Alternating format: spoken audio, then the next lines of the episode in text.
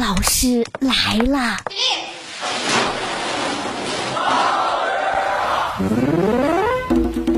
欢迎收听大老师来了，各位好，我是大兵。二月四号和二月五号将分别迎来立春节气和正月十五元宵节，这两个节令紧相连，可谓是喜上加喜。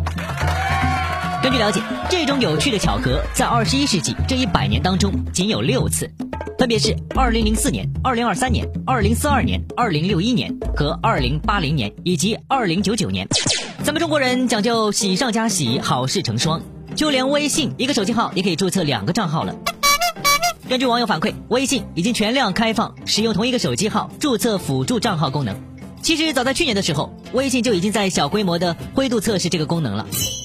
要想注册辅助账号，微信号需要符合两个条件：第一，微信号注册时长需要满两年以上；第二个，微信号最近一年内没有封号记录。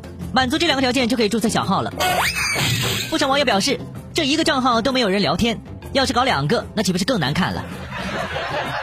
微信呐，还是赶紧出一个转移工作好友，把人家 QQ 的克隆功能抄一抄吧。那么各位，你觉得微信小号有必要吗？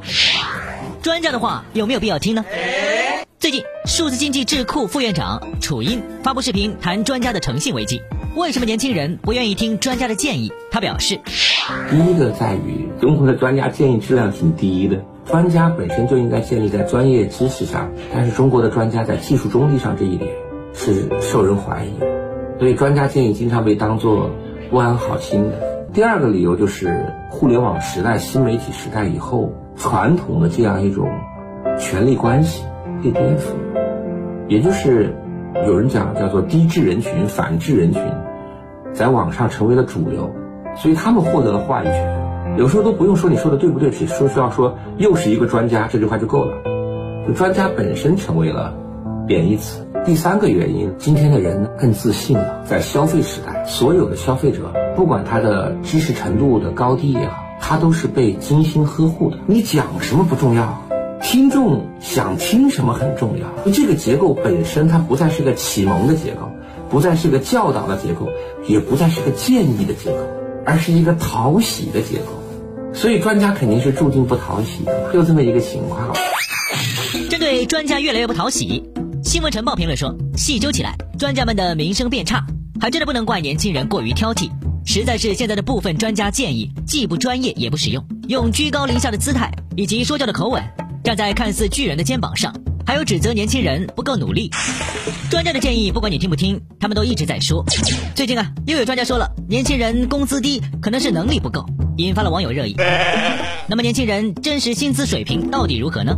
据智联招聘发布的《二零二二大学生就业力调查报告》显示，在已经拿到 offer 并完成签约的应届毕业生当中，平均签约月薪为六千五百零七元，比二零二一年的七千三百九十五元低了百分之十二。